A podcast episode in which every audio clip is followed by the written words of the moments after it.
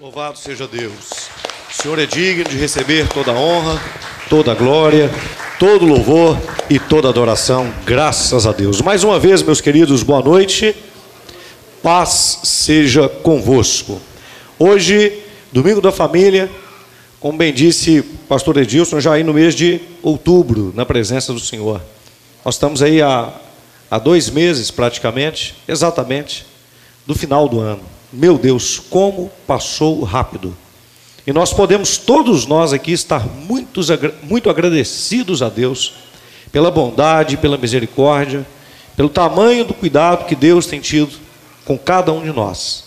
E nesse domingo da família, o título da mensagem que eu vou pregar é Não deixe a sua casa cair. Fala comigo, não deixe sua casa cair cair. Nós vamos usar o texto de Mateus, capítulo 7, no versículo 24 ao versículo número 27. Mateus, capítulo 7, versos 24 ao 27.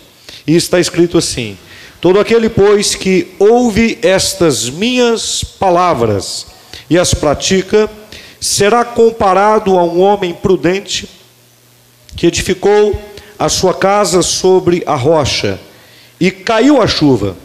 Transbordaram os rios, sopraram os ventos, e deram com ímpeto contra aquela casa que não caiu, porque fora edificada sobre a rocha.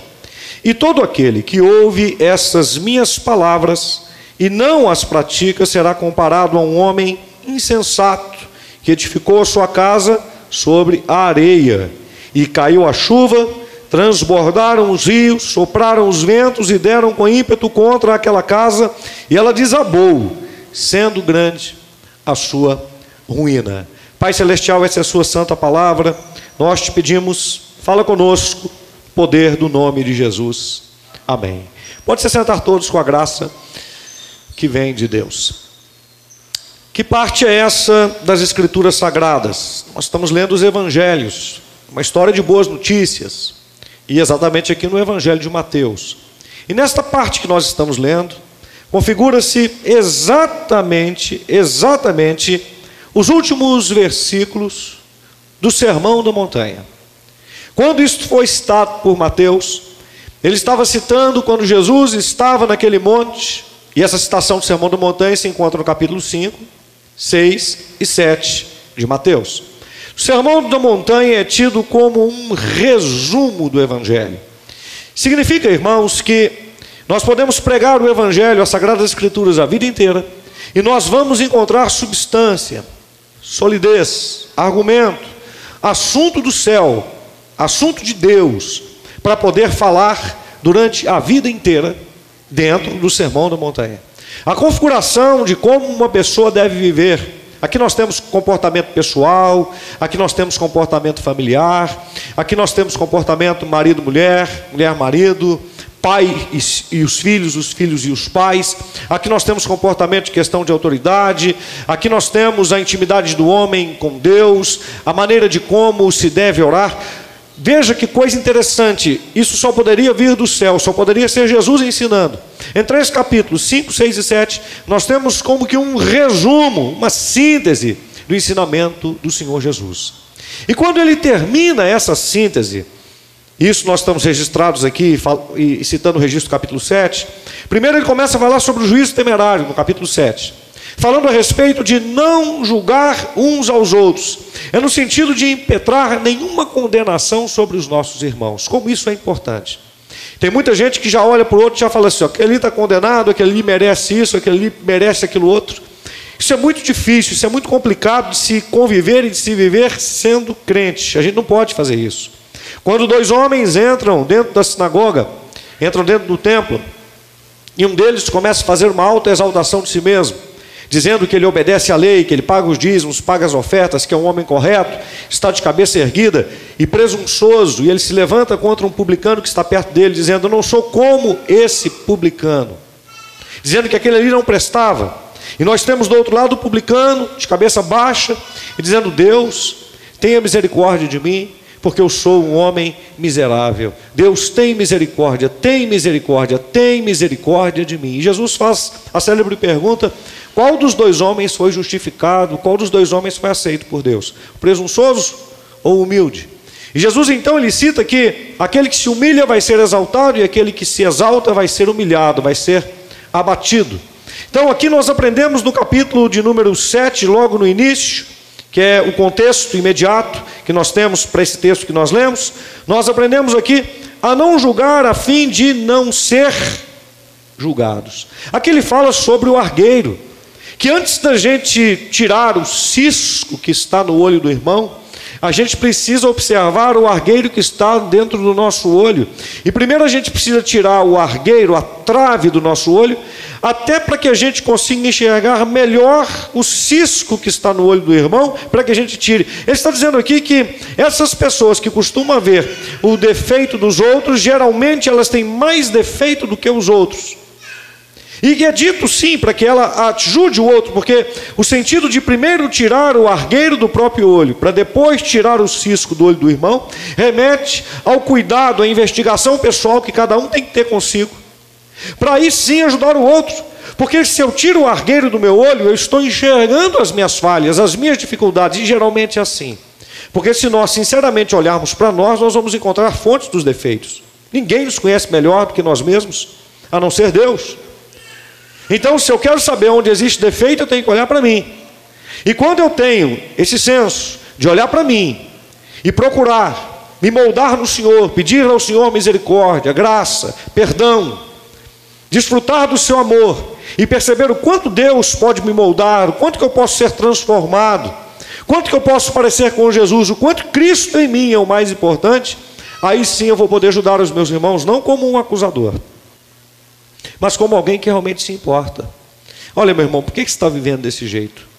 Por que você está falando dessa forma? O que levou você a pensar dessa maneira? Por que, é que você é assim? Por que, é que você pensa desta maneira? Deixa eu ajudar você, porque primeiro eu resolvi olhar para dentro de mim e permitir Deus me tratar. Então, no capítulo 7, Jesus começa falando a respeito disso. E ele cita aqui a respeito de não lançar as nossas pérolas aos porcos. Ele dá um outro senso também de julgamento. Ele diz assim: olha, tenha cuidado, porque você pode perder também muito tempo se você pegar as suas pérolas e lançar aos porcos. Por quê? Porque o porco ele não vai saber definir algo que tem valor. Olha que coisa. E ele fala isso logo depois de impetrar como deve ser feito a questão do julgamento. Não é que ele não deva ser feito, ele deve ser feito, mas primeiro eu julgando a mim mesmo. E quando eu faço isso, eu preciso saber em que discussão, em que batalha que eu vou entrar, para eu não me apanhar jogando pérolas para os porcos. Ou seja, aquilo que tem valor sendo colocado diante de alguém que não valoriza nada. Mas não é desprezando as pessoas, não é nesse sentido. É no sentido de que primeiro eu possa ajudar essas pessoas, para depois eu colocar um fundamento mais importante sobre as suas vidas.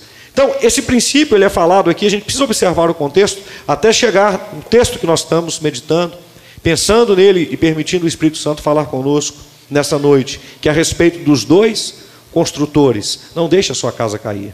Mas Jesus continua. Ele fala sobre a insistência da oração. Pedi, pedi e dar-se-vos-á. Buscai e encontrareis. Batei e abri-se-vos-á. Porque aquele que pede, recebe, o que busca, encontra, e ao que se bate, abrir-se-lhe-á. Ele está demonstrando que Deus é um Deus de amor. Ele cita que nenhum pai, quando o filho pede para ele um pedaço de pão, dá para ele um pedaço de pedra. E ele começa a fazer novamente o comparativo. Você veja que no Sermão da Montanha tem muitos comparativos. Jesus ilustra situações fazendo com que a gente reflita, comparando situações. Pense nisso, pense nisso. Qual dos dois você escolhe? Ele abre. Uma das formas da mente do homem se abrir é a gente se expor às boas comparações, ao pensamento lógico. É interessante que Jesus, ele não foca numa questão de uma espiritualização barata, de uma religiosidade por religiosidade. O farisaísmo já fazia isso. Mas ele leva as pessoas a fazerem uma reflexão de vida.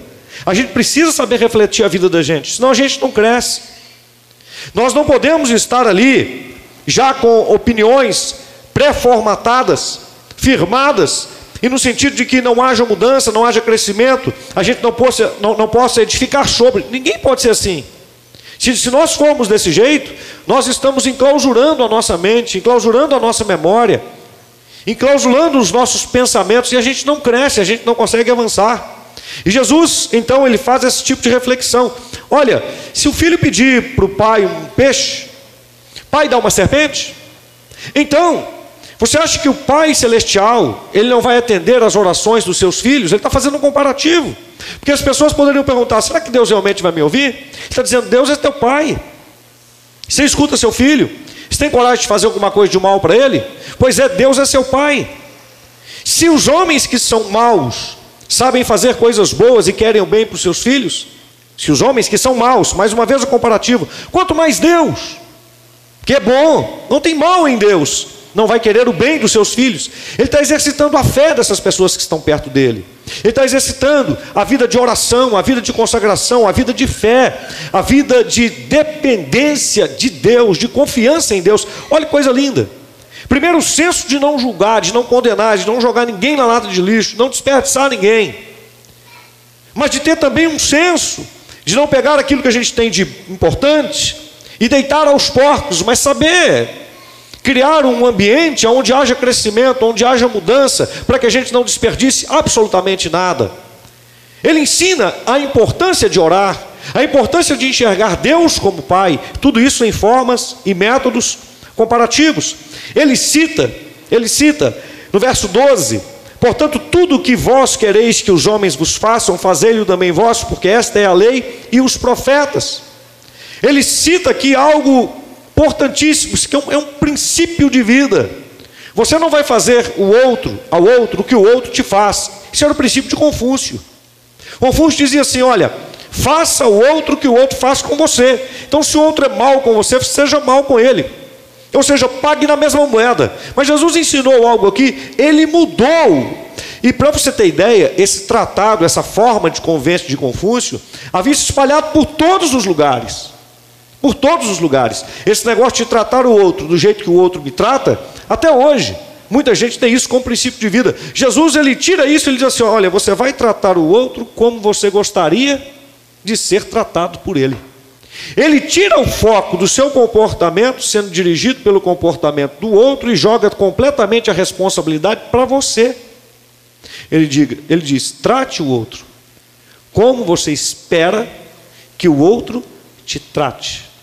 O outro foi mal educado comigo. Na lei de Confúcio, eu sou mal educado com ele. Na lei de Cristo, como é que eu espero que ele me trate? De maneira mal educada ou de maneira educada? Então eu vou tratá-lo é a partir de mim e não dele. Do jeito que eu gostaria de ser tratado. Compreende? Tem muito crente vivendo na lei de Confúcio sem conhecer a lei de Cristo.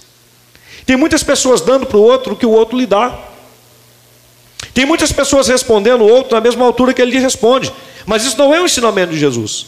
O ensinamento de Jesus é que a gente trate ao outro da forma que a gente gostaria que ele nos tratasse.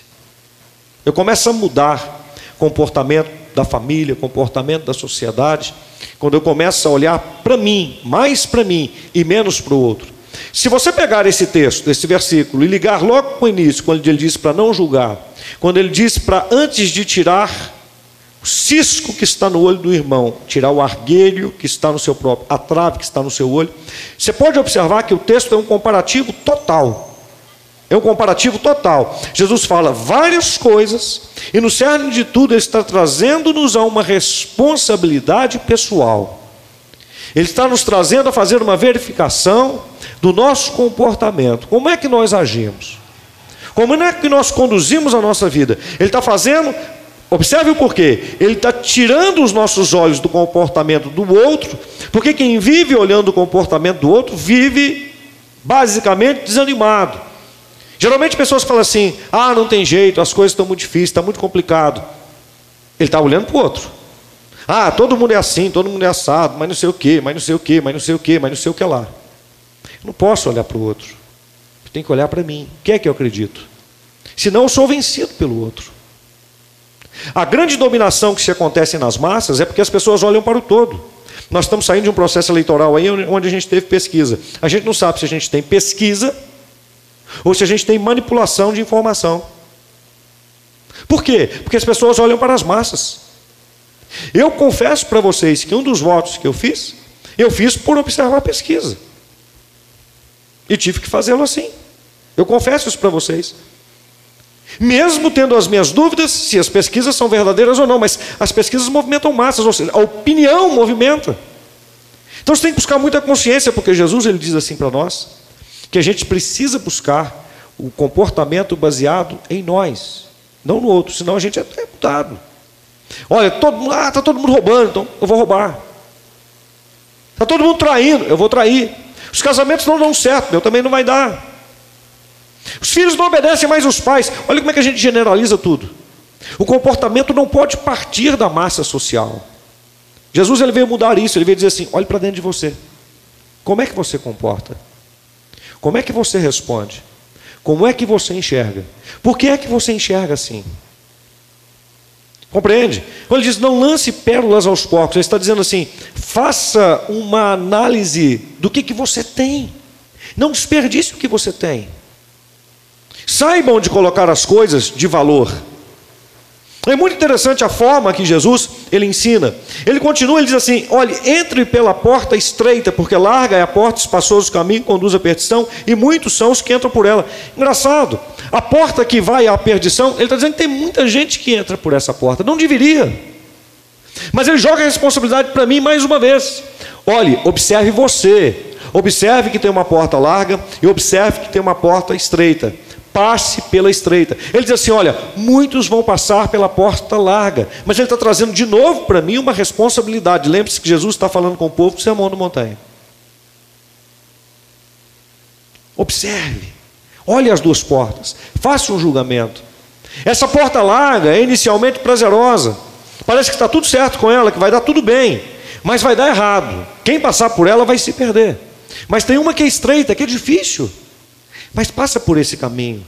Vai por esse caminho que é estreito. Entre por essa porta que é estreita. E porque estreita é a porta e apertado o caminho que leva à vida, poucos há que a encontrem. Ele cita. Ele diz: olha, tem algo maior. Então o tempo inteiro observe ele começa a dizer para a gente que a gente precisa começar a olhar para nós. Aí ele continua do verso 15 ele fala assim: tome cuidado com os falsos profetas. Depois dele falar a respeito de não julgar os irmãos, comportamento entre um e outro, depois dele falar do valor, do poder, da oração, dele ensinar a respeito da gente valorizar o que temos nas mãos para não colocar as coisas de qualquer jeito, de qualquer forma, para não desperdiçar, o valor que tem da gente orar. Quando ele começa a nos ensinar a respeito de caminhos, a respeito de portas, a respeito do que escolher, de como caminhar, quando ele começa a direcionar o nosso comportamento, olha, o seu comportamento não pode ser baseado num outro. Você tem que se comportar com o outro da forma que você gostaria que o outro se comportasse com você. Crie um ambiente à sua volta, de acordo com a conduta moral que você tem. Isso é para tudo na vida. Depois que ele ensina tudo isso, ele vai e, e, e diz assim: ó, oh, presta atenção nos falsos profetas. Eles existem. E ele fala o seguinte: toda árvore boa produz bom fruto, mas a árvore má produz um fruto mau. Aí ele ensina para a gente como é que a gente deve julgar as coisas. Como é que a gente identifica aquilo que é falso? Pela vida, pelo comportamento. Ele começa a ensinar, ele começa, mais uma vez, comparativo. Árvore boa dá bom fruto, árvore mal, má dá mau fruto. Mais uma vez o comparativo. Como é que você caracteriza a questão dos falsos profetas? Os frutos. Tem discurso, mas não tem vida. Onde é que está o discurso de uma pessoa? Na vida, na prática, no cotidiano. Eu sou pastor de vocês. Se eu passasse pano para os meus filhos, eu não prestaria, não teria moral para poder falar nada com ninguém aqui. Se eu passasse pano para minha esposa, não teria moral para falar nada com ninguém. Talvez você ficaria calado, você não falaria nada. Você não diria nada. Se eu colocasse os meus filhos em posições de destaque, por não ter nenhum tipo de esforço, nenhum tipo de mérito, nenhum tipo de conduta, cobrasse deles menos do que cobro dos outros, passasse a mão na cabeça. Não teria moral nenhuma. Absolutamente nenhuma. dentro da casa da gente é que a gente é de fato conhecido. Se você, marido, quiser saber de verdade quem você é, você deve fazer uma pergunta para alguém que pode dizer isso, ipsis literis. Senta na frente do seu esposo e fala assim: meu bem, diga aqui para mim, eu sou um homem de Deus? Se a sua mulher virar e falar assim, ó, você é um homem de Deus, você pode falar assim, puxa, acredite, que é verdade. Mas se ela falar assim, ó, tenho dúvidas, fique bravo não. Porque invariavelmente a sua mulher vai ter razão. Seu marido também. Se você perguntar assim, meu bem, sou uma mulher de Deus? Se ele falar assim, ó, você é uma mulher de Deus, uma santa varua, pode acreditar. Mas se ele olhar para você e falar assim, é, não sei, você está para me convencer ainda, não fica bravo não. Quem mais conhece a gente? Quem está perto da gente diariamente. Essas pessoas sabem quem, quem a gente é. Você pode fingir para uma pessoa, para duas, para três, por um período de tempo, mas a vida inteira ninguém consegue mentir. Ninguém consegue enganar. Não tem jeito. As coisas brotam, elas vêm à tona. Então Jesus ele está ensinando que a árvore boa vai dar um bom fruto e a árvore má vai dar um mau fruto. Antes de entrar nesse texto que nós acabamos de ler aqui, é muito interessante, que Jesus fala daquele dia. Que dia, pastor? Do dia do Senhor. Muitos me dirão naquele dia, já preguei sobre esse texto para vocês. Senhor, Senhor, nós profetizamos o seu nome. Fizemos maravilhas. Fizemos milagres, expulsamos demônios. Mas eu lhes direi naquele dia: apartai-vos de mim. Eu não vos conheço. Vós que praticais a iniquidade. Lembra quando eu preguei sobre esse assunto? Anomia, iniquidade. Anomia. Vós que andais sem lei, sem regra, de qualquer jeito. Eu faço o que eu quero, eu sou o dono do meu nariz. Deixaram Deus de lado. Anomia sem lei. Jesus fala sobre isso, fala sobre isso. E ele faz uma declaração forte: Eu vos declararei abertamente, ou seja, na frente de todo mundo, eu nunca vos conheci. Nunca vos conheci. E ele fala: Porque todo aquele que escuta essas minhas palavras, todo aquele, pois, que escuta estas minhas palavras e as pratica, assemelhar-lhe-ei. Aí ele começa. Depois, justamente que ele diz, abertamente, não sei quem são vocês, eu não conheço vocês, se afastem de mim. Aí ele encaixa o texto. Todo aquele, pois, que escuta, por isso que eu tinha que dizer, estas minhas palavras e as pratica, quais? Essas que eu acabei de falar. Todo aquele que não fica julgando seu irmão, que presta atenção na vida de oração, que clama a Deus, que busca ao Senhor. Todo aquele que não está impetrando um, juízo sobre o outro, querendo condenar as pessoas. É. Tudo isso que eu acabei de citar para você aqui.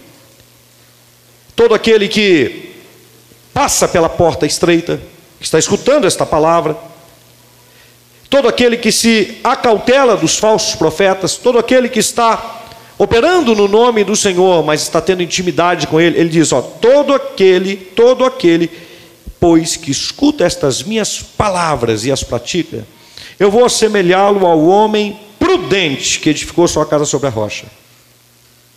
E desceu a chuva e correram os rios, e assopraram ventos, combateram contra aquela casa e não caiu, porque estava edificada sobre a rocha. Então ele cita aqui, nós já conhecemos a história inteira, mas no momento lá estava contando, ninguém sabia o que, que viria. Ele cita: Eu vou compará-lo a um homem, fala comigo, prudente. Então aparece um primeiro personagem aqui, lembre-se que o texto é comparativo. O texto é todo um texto de dualidade, uma situação e outra, para que a pessoa reflita. A mesma coisa vai acontecer aqui. Então, o primeiro personagem que aparece quando ele está terminando o sermão na montanha é o homem prudente. E por que, que ele é o homem prudente? Jesus já cita, porque ele é aquela pessoa que escuta a palavra e a pratica. Para dizer o que é alguém que escuta a palavra e a pratica, ele vai dizer: esse é um homem que construiu a sua casa em cima de uma rocha. Eu quero que você preste bastante atenção. Quando a gente vai fazer uma construção, a primeira coisa que a gente faz é a base, é o alicerce. Por quê? Porque a gente sabe que a gente não pode construir uma casa em cima da terra. Não dá para poder construir assim. Vai dar problema. Então a gente precisa fazer uma boa fundação para depois construir a casa. No culto da manhã eu estava citando que quando eu fui para poder me casar, depois de 10 anos de namoro, porque com 16 anos, 16 anos, eu, de 15 para 16 anos, eu conheci a Cíntia. E aí, a gente quis namorar. Eu já conhecia Jesus, eu falei, tem que ser as coisas, tem que ser certa, tem, tem que ir na sua casa. Porém, na casa dela, a história era a seguinte: que o rapaz, para poder namorar na casa da Cíntia, da minha esposa, tinha que ter pelo menos 18 anos. A gente, às vezes, ganha a sogra primeiro, né? A sogra foi lá e falou: Ó, tem 18 anos o rapaz, né? Falou mentira, né? Minha sogra estiver me ouvindo aí, está entregando ouro. Virou e falou, mas por quê, né? Virou para o sogro, para o Mário, e falou com ele: Olha, ele tem, tem 18 anos, está vindo aí para poder namorar a nossa filha e tal. Chegou lá, com 18 anos já tinha barba, né? Cabelo, tupete e tudo mais, né? É, você vê como é que são as coisas, né, irmãos? Não pode ter vaidade, porque vai, vai e vai, né? Cheguei lá. Quando eu chego lá, conversa vai, conversa vem. É, rapaz, porque você é um rapaz que já tem 18 anos, né? Eu falei, hã? Não, não tenho 18, não, tenho 16. Aí já começou, um olhou para outro assim, mas não é, mas 16 anos e tal, tal, tal, tal. O que, que você pretende? Eu falei, bom, a gente que é crente, a gente namora para poder casar. Não, mas você é muito novo para poder casar. Eu falei, eu sei, mas não é agora, não. Daqui 10 anos, se tudo der certo. Aí eu, peraí. Você chega na casa de uma moça para poder pedir namoro e fala que daqui 10 anos, se der certo, você vai casar. É muito tempo, é melhor não falar nada, né? Mas eu falei, daqui 10 anos, se der certo. Mas 10 anos, é, se der certo. Aí conversa vai, conversa vem, no final ele falou assim comigo: olha, tem que ter muita coragem. Ele quis usar uma outra palavra, ele podia usar a palavra, tem que ser muito cara de pau para chegar na casa do sogro e falar que se der certo namoro, daqui 10 anos casa. Mas ele falou, tem que ter muita coragem para poder chegar, personalidade, né? Para poder chegar na casa da moça e falar, se der certo, daqui 10 anos casa, eu gostei de você, pode namorar com minha filha. Passaram-se os 10 anos, estava chegando a hora de se casar, né? Noivar e casar. Quem casa quer casa, né?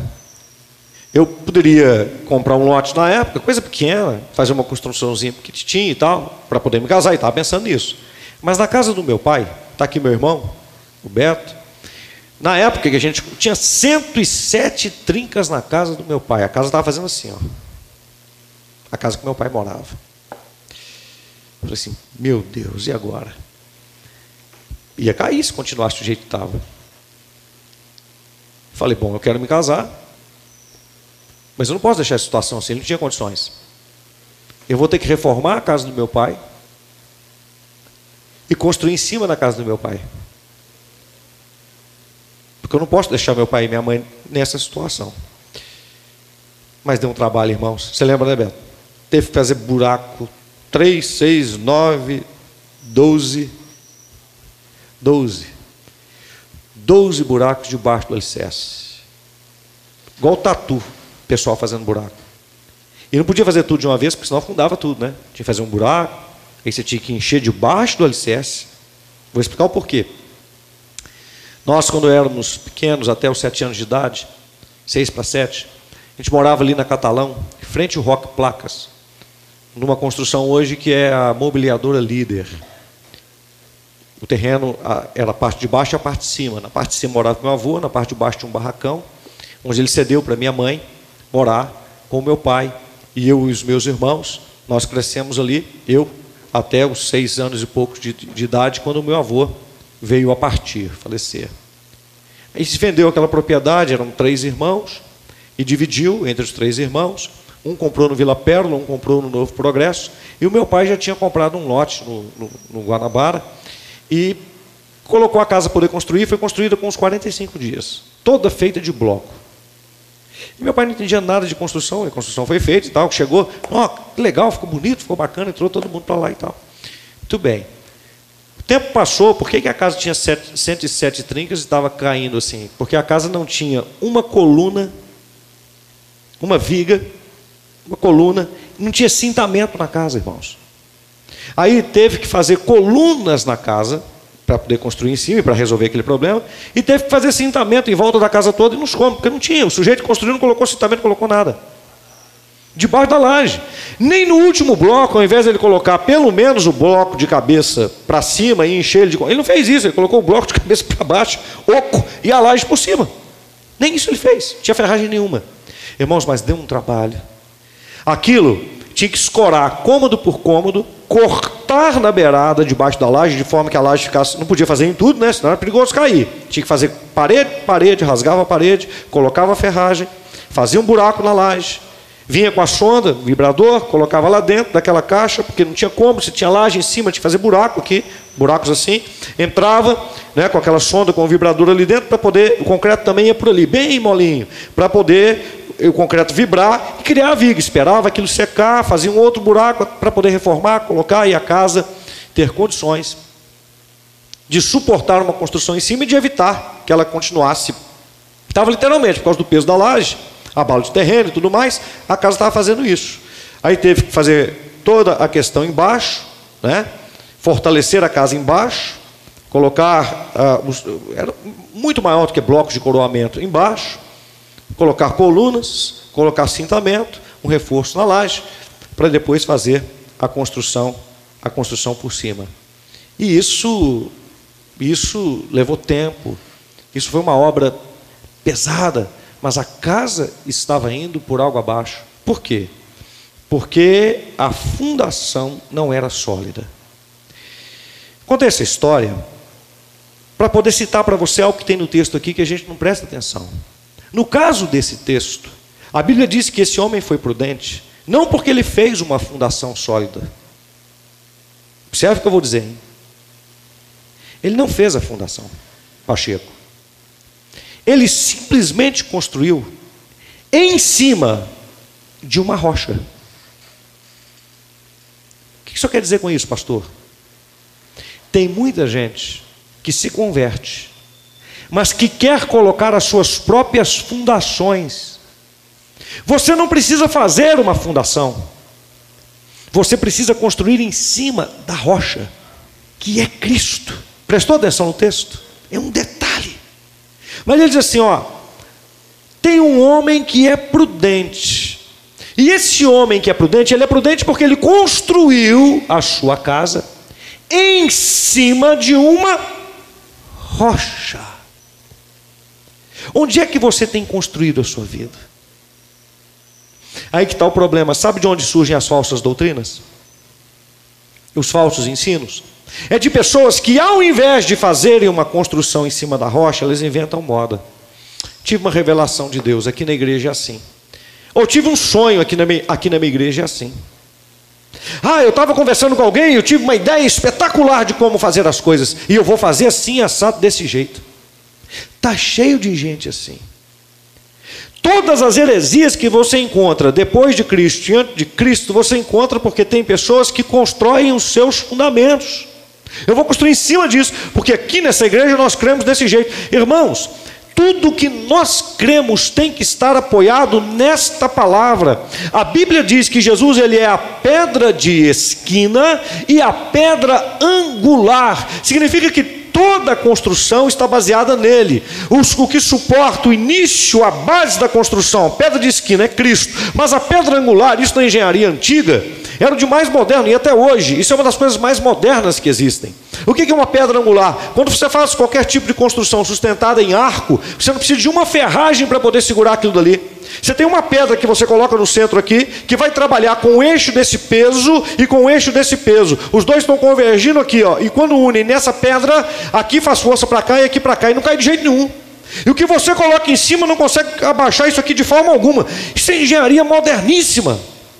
Você vai nas grandes catedrais na Europa, você vai ver aquelas catedrais imensas, meu irmão, vento, tempestade, o que é que você possa imaginar? Você vê aquelas abóbodas, aquela parte de cima imensa, fala, meu Deus, como é que conseguiram fazer isso? Olha, esse negócio que não cai de jeito nenhum. Por que, que aqui a gente precisa de tanta ferragem quando a gente faz esse tipo de laje? Porque está tudo dessa forma. A contração do peso vem toda para baixo. Quando você constrói em sistema de abóboda dessa forma, o peso que está aqui vem, vem aqui e ele faz isso, ó, ele converge um contra o outro. Não cai. Não cai. Você pode fazer força em cima que ele suporta. Pode afundar tudo, mas cair, quebrar, não cai. Então Jesus é a pedra de esquina e é a pedra angular de toda a construção. Ele é quem nos sustenta, ele é a base de tudo. E em outra situação bíblica, ele é o ângulo que faz todas as coisas convergirem e não cair. Não deixe a sua casa cair. Não crie uma outra base. Não crie um outro fundamento.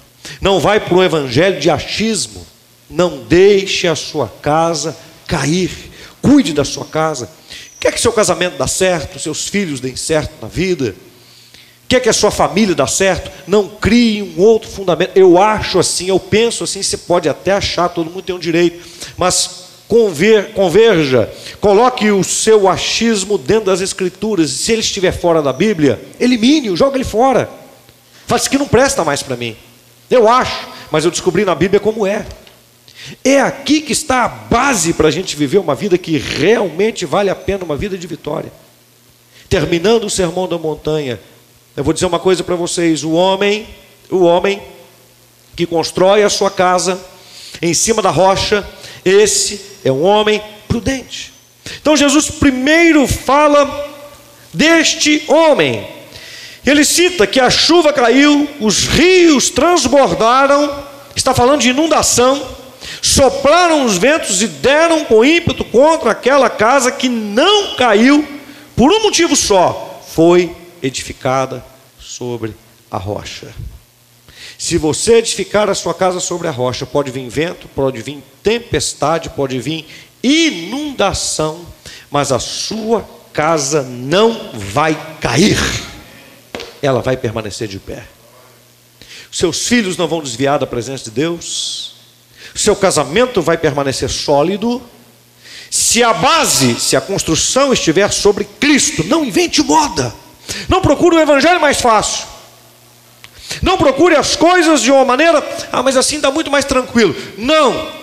Note o esquema comparativo de Jesus. Olha, tem uma porta que é bem larga e muitos estão passando por ela, mas não passe, passe pela porta estreita, porque ela conduz à vida. E preste bastante atenção: que são poucos os que vão passar por esta porta. Jesus está dizendo que o caminho confortável, geralmente, ele vai te levar para a ruína.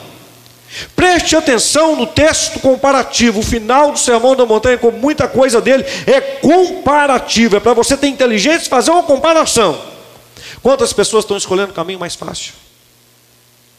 Aqui é mais fácil, aqui é mais confortável, aqui eu me sinto melhor. Aqui eu me sinto melhor. Ah, por quê? Porque eu tenho que ter tanto compromisso. Se perguntar assim, ah, como é que eu tenho que frequentar a igreja? Quando você vier, porque vale a pena é a sua fé. De dentro do seu banheiro você pode buscar Deus. Ninguém precisa ter um pastor, ter um sacerdote. Não precisa de nada. Não, está tudo legal e tal. Não, amigado com fé, casado é, está tudo valendo, não tem problema nenhum não. E você, mulher, também tem que entender que homem é homem. Então, segura o seu marido, não se importa. Ele vai ter uma mulher, duas, três, mas o que importa é que ele vai trazer no final do mês um sustento sustentozinho para dentro da sua casa. Não, não seja tão quadrado assim. Hoje o casamento tem que ser aberto, né? Deixa a sua mulher ter outros prazeres e tal. Pelo menos não vai te encher a paciência e tal. Você finge que não sabe, está tudo valendo. Não, cada um pode escolher o que quer para a sua própria vida, meu corpo, minhas regras. O caminho fácil, meus irmãos, confortável, ele está aí diante de todos nós. E em todos os aspectos. Ah, para a escola? Não, cola aí na prova, não sei o quê, cola, tal, pega o trabalho que está no Google. Caminho mais fácil está sempre colocado diante de nós o caminho do esperto. Do esperto. Porque o esperto tem um problema, né? Ele acha que é mais esperto que os outros. Ele acha que todo mundo é bobo. O grande problema do espertalhão é isso. Ele acha que todo mundo é bobo. Ele acha que só ele que é o cara. Ele é esperto. Ele está ele tá ali, ele está ele tá surfando na onda. Não é assim que funciona. Não é assim. Aí quando você pega o caminho da disciplina, né, é, é, algo que eu vou continuar pregando para vocês nos últimos domingos, do, domingos do, do mês, né? A gente fala sobre a dinâmica do reino. Na Santa Ceia a gente fala sobre Cristo em nós. Né? Interessante isso que vai ser é, é, mais de um ano pregando só em cima de um versículo, Gálatas capítulo 2, na Santa Ceia. Um, em cima de um versículo, em cima de um versículo, mais de um ano pregando. E agora a gente está falando de dinâmica do reino, sempre nos últimos domingos do mês. Né, no último domingo agora eu falei a respeito da iniquidade. A gente conhecer como é que é a dinâmica do reino de Deus, como é que as coisas elas, elas funcionam. E quando eu, eu, eu vou dar continuidade nisso, falando sobre graça, né? mas falando sobre a obediência dentro da graça aqui, as pessoas não, não suportam isso e não comportam isso. Porque parece que graça é ausência de obediência, ausência de submissão, né? ausência de princípios. Não, a graça parece que virou uma libertinagem. E não é nada disso. Eu vou mostrar para você dentro da Bíblia. As pessoas estão num caminho completamente tolo, contrário. É um caminho suicida. E Jesus está dizendo: escuta, presta atenção nesse detalhe, irmãos. Esse detalhe aqui ele é pequeno demais. Jesus terminando o sermão da montanha, fala assim comigo: construir em cima de uma base que já está pronta em cima de uma base sólida. Diga, construir em cima da rocha. Não invente um fundamento. Pegou? Não invente um fundamento. Jesus falou que o homem prudente foi lá, onde é que eu vou construir minha casa? Aí aqui, na rocha. Você não precisa fazer buraco. A rocha é firme. Bota a casa lá em cima. Aí ele continua. Ele fala assim: e todo aquele, ao método comparativo, e todo aquele que ouve essas minhas palavras, ele está terminando o sermão da montanha. Isso aqui é sobre todo o sermão da montanha. Eu peguei só o contexto mais próximo para poder te dar um resumo, tá? Todo aquele que ouve essas minhas palavras e não as pratica, será comparado a um homem sensato. Diga assim: prudente e insensato. Dois homens que edificou a sua casa sobre a areia. Fala assim: rocha e areia. Diga prudente, sensato. Prudente, rocha. Insensato, areia. Mesma coisa. E caiu a chuva, transbordaram os rios, sopraram os ventos e deram com ímpeto, com força, né, contra aquela casa. E ela desabou, sendo grande a sua ruína. Então você vê que vento, tempestade, chuva, transbordar de rios, veio sobre as duas casas. Eram dois homens. E fizeram duas construções. Escuta, não disse que a construção era ruim. A única diferença é que um colocou a casa dele em cima da areia e o outro em cima da rocha. Não deixe sua casa cair. Sua casa está onde? Quais são os fundamentos da sua casa? Se Cristo for o fundamento, você está sobre a rocha. Pode acontecer o que acontecer. E vai acontecer. Veja que o texto demonstra as mesmas atrocidades naturais acontecendo contra os dois homens e contra as suas construções. Um que estava na casa sobre a rocha, tranquilo, a casa dele legal. O outro estava lá dentro da casa, os dois homens. O outro estava dentro da casa, construída sobre areia. Imagina a casa caindo em cima dele. Já viu aquela expressão assim, ó, a casa caiu? Ela é típica.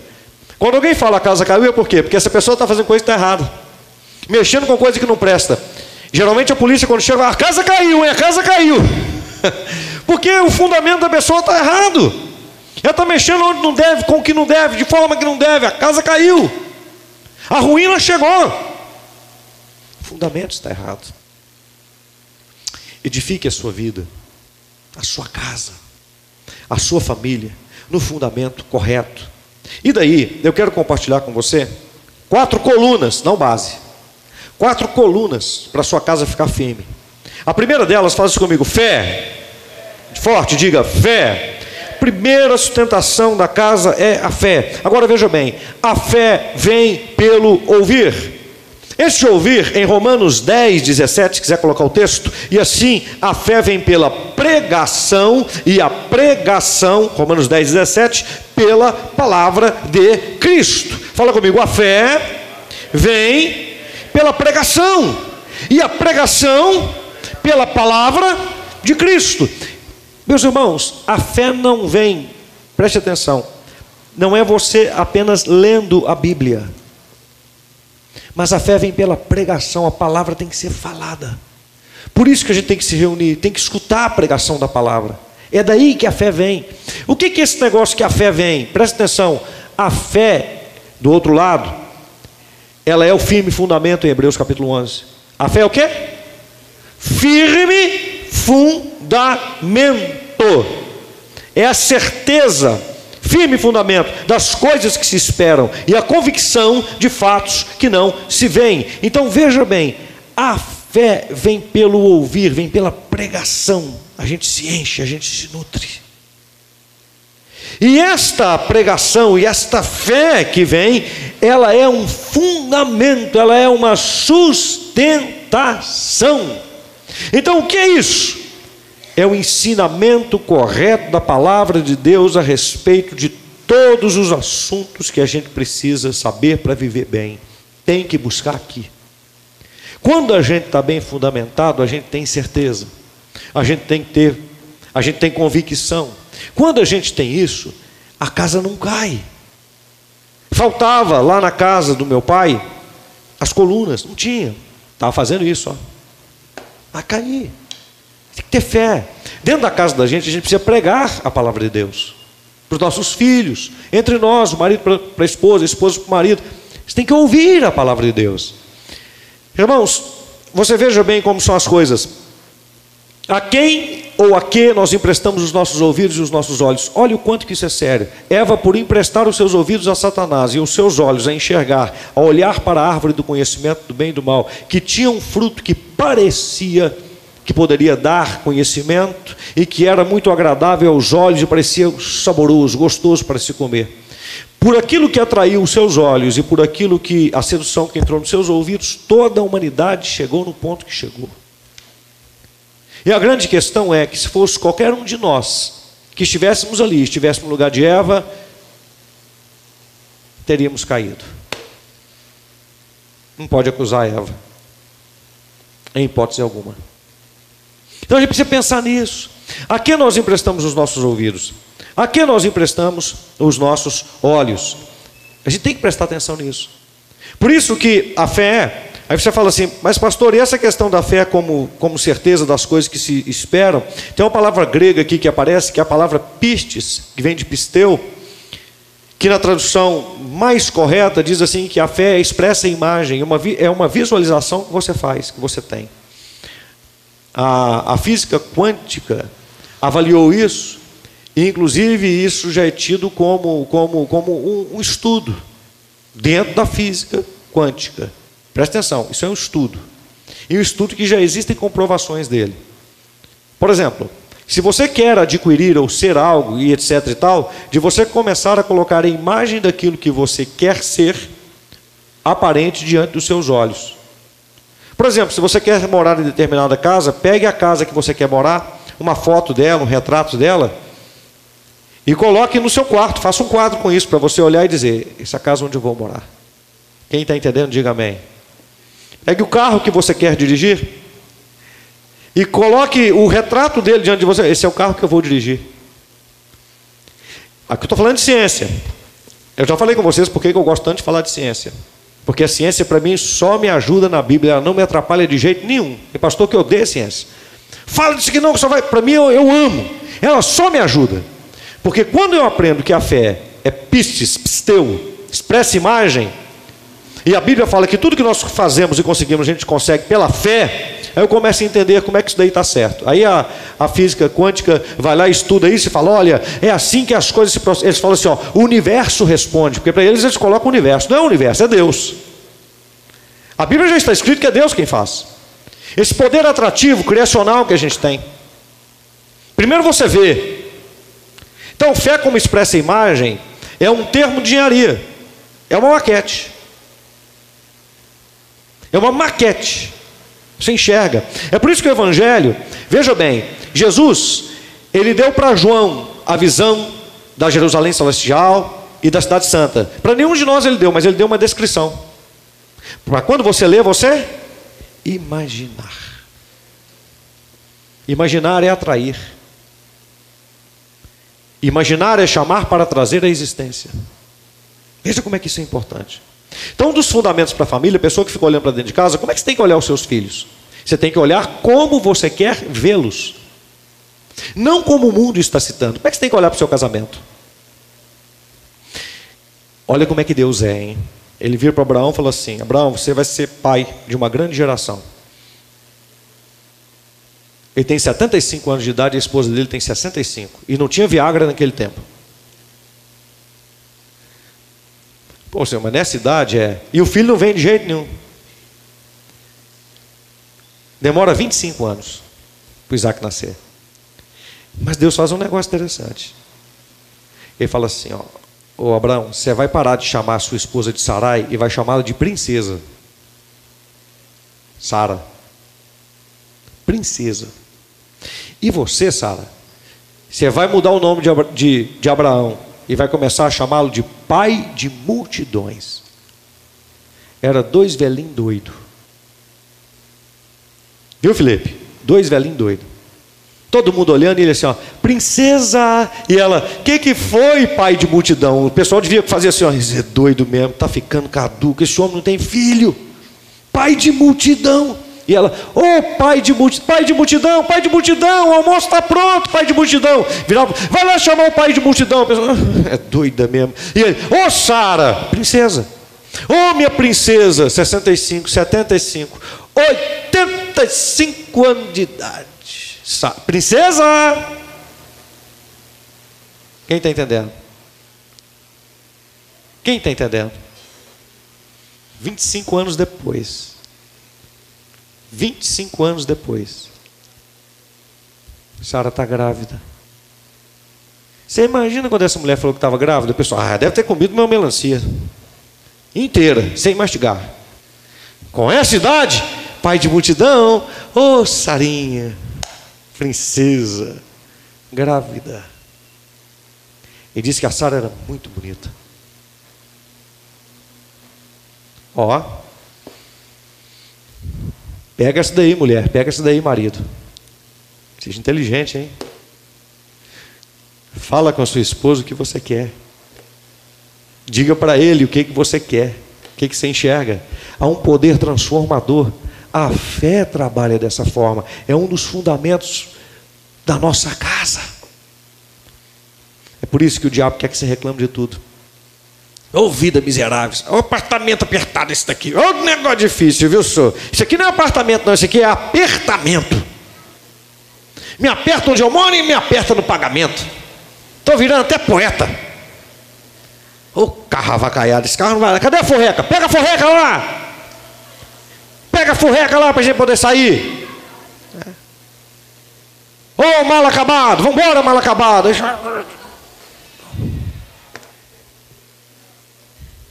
É você. Você está chamando isso para a sua vida. Lá vou eu para aquela empresa. Ô, oh, empresa avacalhada, viu? Não aguento mais esse trabalho. Quando você chega lá e acontece uma coisa ruim, você fala: Tá vendo? Não aguento, não aguenta mesmo. É você que está fazendo. Está criando tudo isso.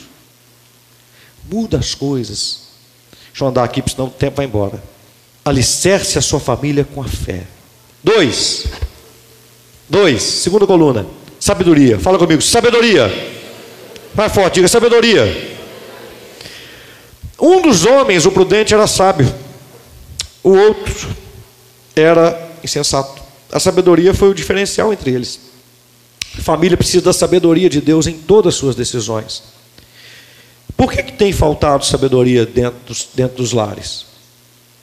A Bíblia diz, Salmo 111, 10, que o temor do Senhor é o princípio da sabedoria. Revelam prudência, revelam prudência, lembra do homem prudente? Todos os que o praticam. Temor não é medo, é respeito. Não quero desonrar Deus. Como é que Deus diz Irmãos, eu fico observando questão de experiência. Presta atenção. Se você fosse a, a, a fazer uma receita de qualquer coisa, você quer seguir uma receita que deu certo uma, ou uma receita que deu errado? Certo. Você vai no restaurante, come um negócio gostoso, você faz, me dá uma receita disso aí. Mas se você comer uma coisa ruim, você não pede a receita. Ah, que porcaria que é essa? Você vai pedir a receita de uma coisa boa e não de uma coisa ruim. O que é sabedoria, irmãos? Preste atenção. Temor de Deus, temor de Deus, respeitar a Deus, é você observar o que, que dá certo, o que, que funciona, e a palavra de Deus dá certo. E você vivenciar e procurar repetir esse tipo de experiência. É uma questão de sabedoria, é uma questão de inteligência. Só você observar. A pessoa que vai pelo caminho das drogas. Para onde que dá alguém que vai para o caminho das drogas? Morte. Eu vou seguir isso daí. Se eu quero ir para a morte, é só eu seguir essa receita. A propósito, eu não sei, para onde que vai o nosso país. As eleições devem estar computadas, eu pode até estar computadas, eu não sei o que está acontecendo, mas é só olhar a receita. Irmãos, só abrindo parênteses importantes para nós aqui, porque é para a gente refletir, é coisa para ser inteligente, é coisa para ser inteligente. Você pega a receita que estão querendo trazer para o nosso país. De um lado é a receita do que foi colocado na Venezuela, em Cuba, na Nicarágua, na Rússia. Aqui, ó, para ser mais direto ainda, você vai pegar dois povos que têm uma cultura igualzinho, que são vizinhos uns dos outros. A sua etnia é a mesma, Coreia do Sul e Coreia do Norte. De um lado, quando você olha a terra de cima, você vai ver um local todo iluminado, arranha-céus, economia lá no topo. Lá no topo, as pessoas com uma renda per capita excepcional. Todo mundo está feliz lá. Coreia do Sul. Do outro lado, você tem Coreia do Norte, mesmo povo, um povo miserável, com fome, um sujeito dominando tudo, sabe, impetrando maldição, peso, mão pesada sobre todo mundo, não tem internet, não pode visitar o Google e tudo mais. Não pode conhecer nada que está acontecendo lá fora. Observa para você ver. Qual dos dois modelos você quer seguir?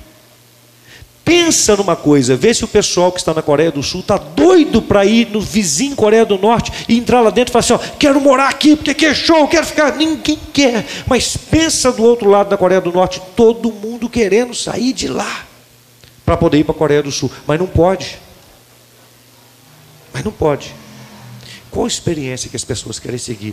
É só fazer uma reflexão. Questão de inteligência, gente. Não é pessoal não é partidário, é experiência, vê onde funcionou. Olha as pautas onde foram colocadas e vê o que é que aconteceu.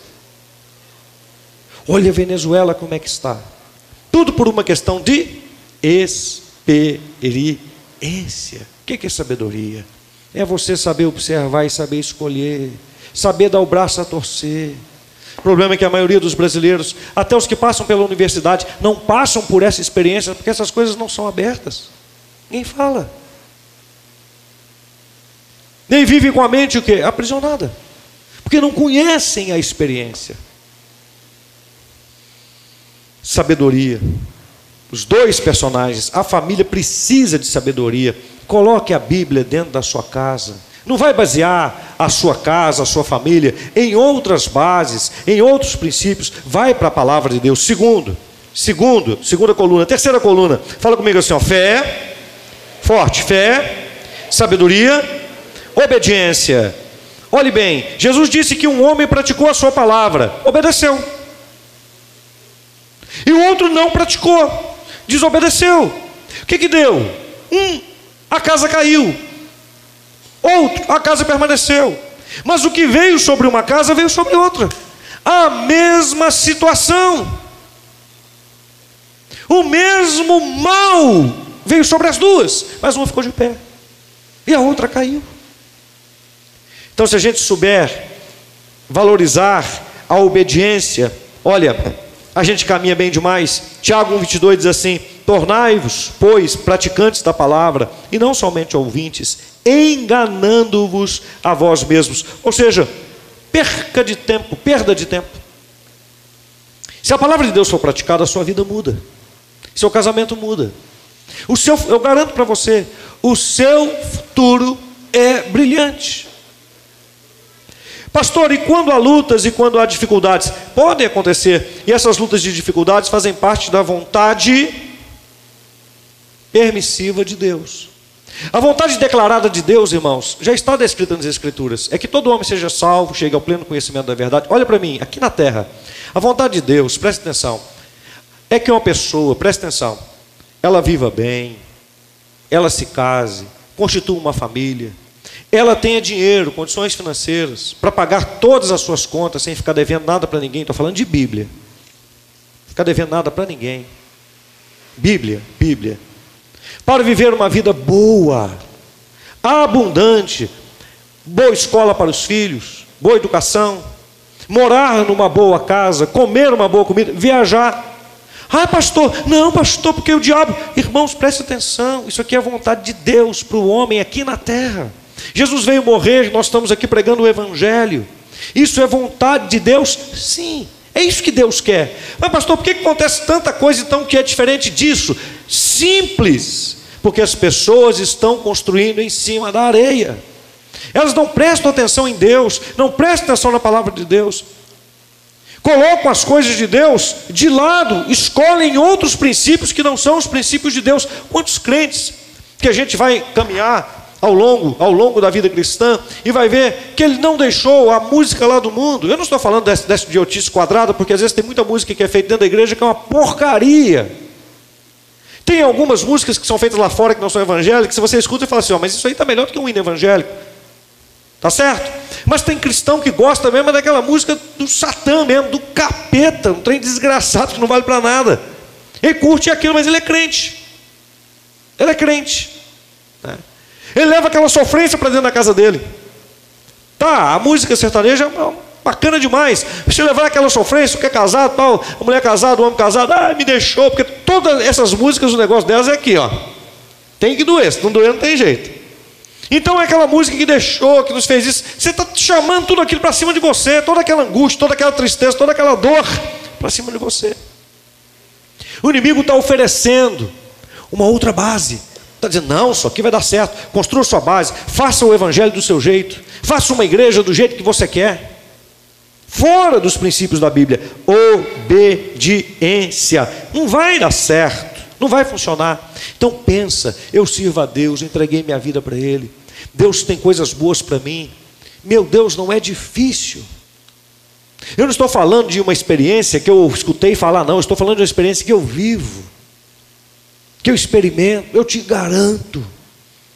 Sirva a Deus. Quantas pessoas estão na igreja há um tempão? Lembra que eu sempre falo com você? Procure se encaixar, alguma coisa que você possa servir no corpo. Se encaixe de alguma forma, alguma coisa que você possa ajudar os seus irmãos, conviver.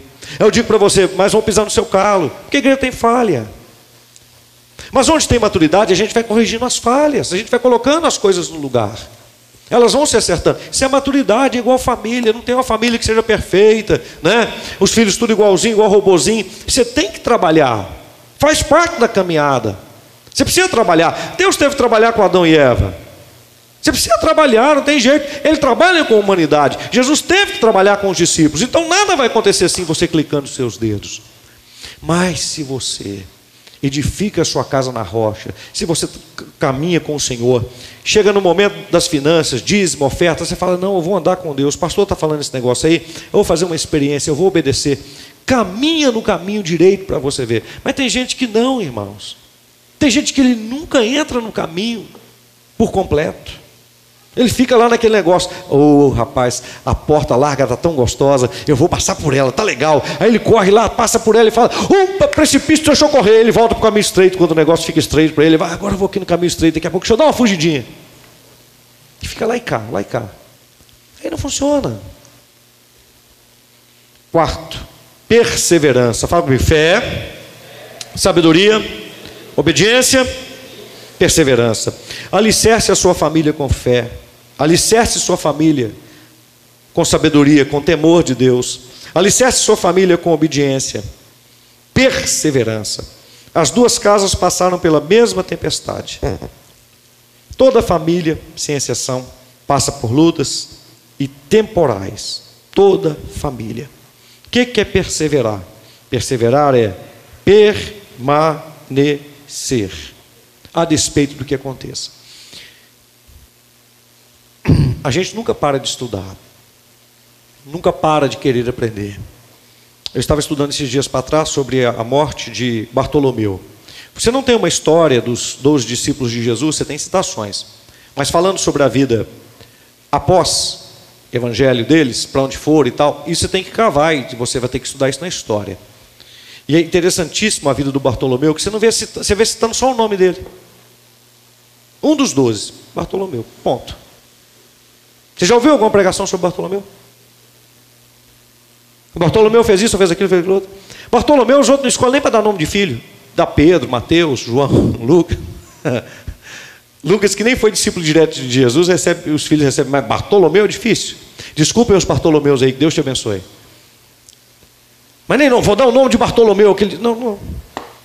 Sabe como é que o Bartolomeu morreu? Pele dele foi arrancada. Sabe como é que se fazia o cerimonial de arrancar pele de pessoas? Colocava no sol escaldante por dias seguidos. Para a pele queimar, queimar, queimar, transpirar, transpirar, transpirar e ficar fininha. Quando eles não conseguiam essa dilatação da pele, primeira camada, que é o órgão maior que nós temos no corpo, dessa forma, eles colocam, porque o sujeito não podia morrer rápido. O objetivo de uma morte arrancando pele era altíssimo sofrimento. Era demorar semanas e semanas com o sujeito vivo. Preste atenção. Eles colocavam o sujeito para cozinhar. Para cozinhar. Para água fervendo e amolecendo. Já viu quando você entra numa sauna, ou você entra numa água quente, fica lá muito tempo, que os dedos ficam tudo enrugados? Viu? Eles colocavam o sujeito para ir cozinhando, cozinhando, para a pele dilatando, dilatando. Quando dilatava, eles pegavam com uma faca fininha como uma gilete e cortava no dorso aqui, para sair grandes pedaços de pele e saía puxando.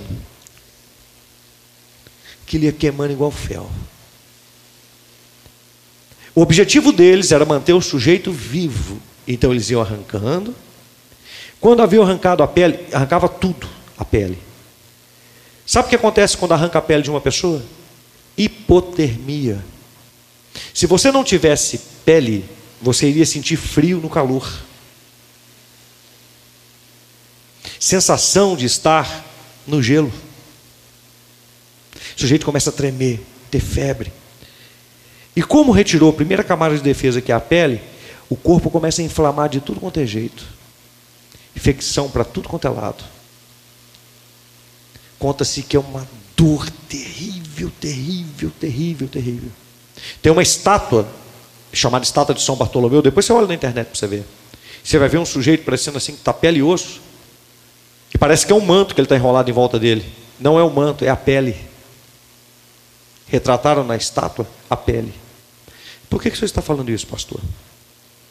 Perseverança. Você sabe por quê? Quando arrancasse um pedaço da pele desse sujeito, era só ele falar assim: ó, parou, eu nego Cristo. Vamos parar com esse negócio. Eu nego. Mas ele foi, arrancou um pedaço das costas. E aí, Bartolomeu? Eu sou de Cristo. Vão de novo para o processo. Dor, sofrimento. Arranca mais um pedaço. E aí, Bartolomeu? Olha para mim, irmão. Você aguentava? Em qual pedaço de pele que iria negar Cristo? Você aguentava? Fala assim, perseverança. Estou saindo da igreja. Fulano de tal falou mal de mim, não gosto dele. Pensa no Bartolomeu. Arrancando a pele. Você vai sair da igreja, Bartolomeu? Não sai não. Vamos arrancar mais um pedaço de pele. Você já pensou? Diz que as partes aonde você tem está mais colado no osso, diz que é uma dor infernal. Arrancando e puxando. E aí, Bartolomeu? Eu não vou negar. Ah, eu estou pensando em desistir, não consegui comprar meu apartamento. Fui promovido. Arrumei uma namorada na igreja. Querendo ir embora, sabe? Ah, demais os irmãos lá também falou que é para poder trabalhar, fazer isso. Não caçando trabalhar nada, não, caçando fazer nada, não. Não sei o quê. Está arrumando mais serviço para mim? É, Ronaldo? É, né? Presta atenção, Ronaldo. Segura a onda. Está vendo, irmãos? A gente precisa aprender por causa disso. Perseverar. Eu vou continuar firme. Eu vou servir ao Senhor. Eu não vou deixar a Jesus. Conclusão. Estou concluindo. A família precisa de um alicerce firme que a sustente. Só tem um: Jesus. E aí eu quero falar uma coisa com você. Talvez você está vivendo um momento legal na sua família. Talvez está vivendo um momento difícil, um momento complicado. Talvez recebeu uma notícia de uma enfermidade, de uma doença, de alguém da sua casa. É tão difícil isso. Diagnóstico complicado. Talvez recebeu uma notícia e foi mandado embora, perdeu o emprego, vai ser despejado. Talvez você está passando por um momento difícil e você está dizendo assim: puxa, e eu na minha casa, eu sou aquele que tenta sustentar a minha casa, sou aquele que tenta servir a Deus e estou passando por tudo isso. Não pense que você está sozinho. E eu quero que você se lembre de Filipenses capítulo 4, verso 13. Tudo posso naquele que me fortalece. Eu posso e vai passar. Escute, uma tempestade, por mais terrível que seja, ela acontece muito rápido. 20 minutos quando chove forte aqui no Glória, enche essa, essa brigadeira Eduardo Gomes. Viram uma lagoa isso aqui. Ó. Esse ano, graças a Deus, ainda não tivemos, tomara que não, chuvas fortes assim. Eu me lembro de uma vez que nós tivemos uma chuva aqui, estava num culto. O irmão, o irmão Cílio, né, tinha um Civic, estava parado quase em frente àquela banca ali do, do supermercado. Na época eu acho, que era super nosso, não era BH não. A água encheu o carro dele até a altura do para-brisa.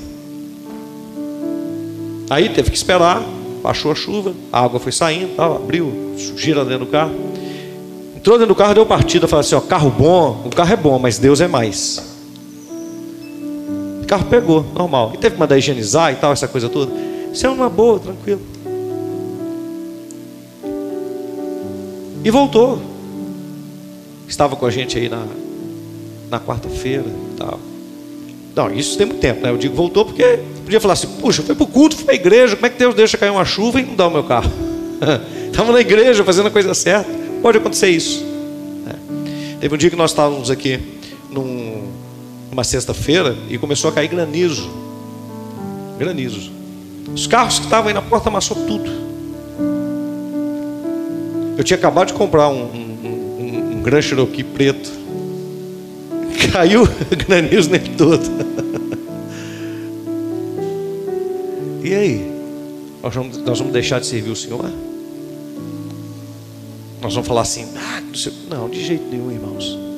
Perseverança. Nós vamos nos manter, nós vamos nos deixar ser sustentados pelo Senhor. Atos 16, 31. Paulo e Silas falam uma coisa maravilhosa com o carcereiro: crê no Senhor Jesus e será salvo tu e a sua casa, depois de serem libertos pelo Senhor da cadeia, porque por volta da meia-noite, depois de terem apanhado muito, eles estavam adorando a Deus dentro da cadeia e a cadeia não pôde segurá-los. Coisa linda, viu? Isso faz parte desse permanecer em Cristo. Então, lembrando desta mensagem final do Sermão da Montanha, recapitulando aqui para você o que nós pregamos hoje. Seja um homem prudente. Não precisa criar um alicerce, uma base. Lembra, o homem só construiu em cima da rocha. Não fique querendo inventar a roda, não. Construa em cima da rocha que é Cristo. Se mantenha lá, naquilo que você construiu, em cima da rocha. Porque o que vai fazer a diferença não é a casa que você construiu, é sobre a rocha que você construiu. Os ventos, as tempestades, transbordar dos rios, não irão derrubar a sua casa. Ela vai permanecer firme. Jesus termina o sermão da montanha exatamente assim. E concluindo, e aconteceu que concluindo Jesus, verso 28, esse discurso, a multidão, tá vendo? Era muita gente, se admirou da sua doutrina. Por isso que eu disse que 5, 6 e 7 é um resumo da doutrina. Por quantos ensinava como tendo autoridade e não como os escribas. Não como alguém que só dá ditames, mas como alguém que está experimentando aquilo. Ele passou vida para as pessoas. É o que está acontecendo com você aqui. É o que está acontecendo com você aqui hoje. Você está recebendo vida. Creia em Deus. Creia no Senhor. Sonhe coisas grandes e coisas altas para a sua casa. Fale isso dentro da sua casa. Se veja como alguém sendo usado por Deus, alegre, feliz, competente, realizado. Não se enxergue como o mundo quer te enquadrar. Veja-se de uma forma vitoriosa, como mais do que vencedor. Enxergue a sua família como uma bênção. Você que passou por grandes lutas, às vezes sua família se desfez. Recomece sua vida em Cristo. Construa em cima da rocha. Não deixe a sua casa cair. Amém? Vamos orar? Fica de pé no seu lugar aí. Pode aplaudir o Senhor.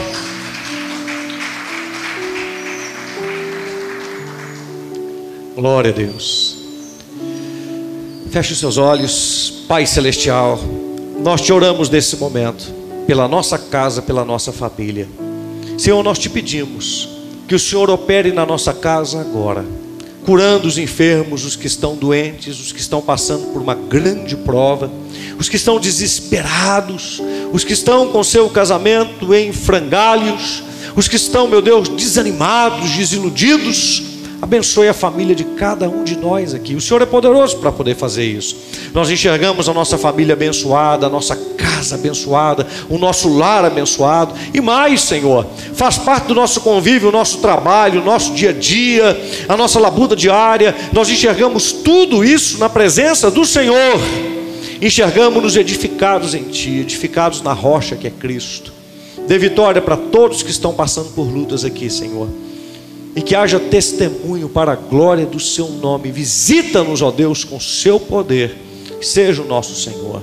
Se conosco, Pai. Se com a nossa casa, seja com a nossa família. Ore comigo e diga assim: Senhor Jesus, eu e a minha casa serviremos ao Senhor todos os dias da nossa vida. Eu creio no Senhor Jesus. Eu sou salvo e toda a minha casa será salva juntamente comigo eu e minha casa vamos viver servindo a Deus, edificados sobre a rocha que é Cristo. Nós vamos prosperar, vamos viver bem, como família, como filhos de Deus. A herança celestial está reservada para nós. Nós não vamos perder o que Jesus já nos deu. A nossa casa não está caindo, porque ela está firme no Senhor Jesus. Amém. Amém e amém. Amém? Graças a Deus. Crê nisso, em nome do Senhor Jesus.